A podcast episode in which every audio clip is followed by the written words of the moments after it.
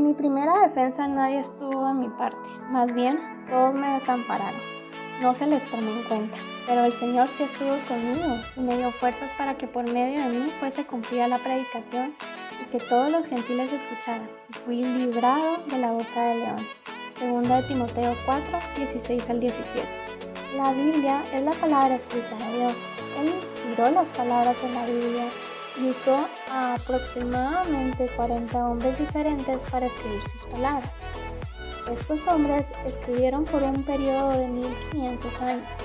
La concordancia perfecta entre estos escritores es una prueba de que ellos fueron todos guiados por solamente un autor.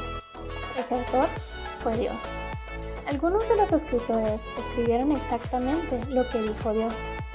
Toma un rollo de pergamino y escribe en él todas las palabras que te he hablado contra Israel, contra Judá y contra todas las naciones desde el día que comencé a hablarte, en los días de Josías hasta el día de hoy. Jeremías 36.2 Otros escritores escribieron lo que ellos experimentaron de lo que Dios reveló acerca del futuro. Así que escribe las cosas que has visto y las que son y las que han de ser después de estas. Apocalipsis 1.19. Todos los escritores escribieron bajo la inspiración de Dios las palabras de su mensaje para nosotros. Así que, con una mente lista y un corazón expectante, adelante. La propia Biblia registra su propósito principal. Toda la escritura es inspirada por Dios y es útil para la enseñanza, para la reprensión, para la corrección, para la instrucción en justicia, a fin de que el hombre de Dios sea perfecto, eternamente capacitado para toda buena obra. Segunda de Timoteo 3, 17. Las escrituras deben ser usadas para enseñar la doctrina, reprobar y corregir del mal, y para enseñar la rectitud. Ellas nos ayudarán a vivir correctamente y nos equiparán para trabajar para Dios. La Biblia está dividida en dos secciones mayores llamadas el Antiguo Testamento y el Nuevo Testamento.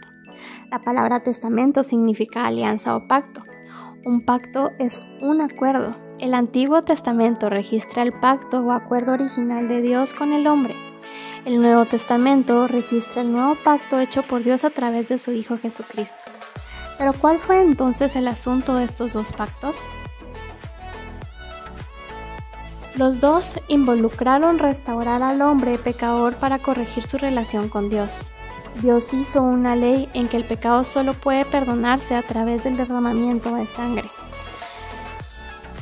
Hebreos 9:22 nos dice, pues según la ley casi todo es purificado con sangre, y sin derramamiento de sangre no hay perdón.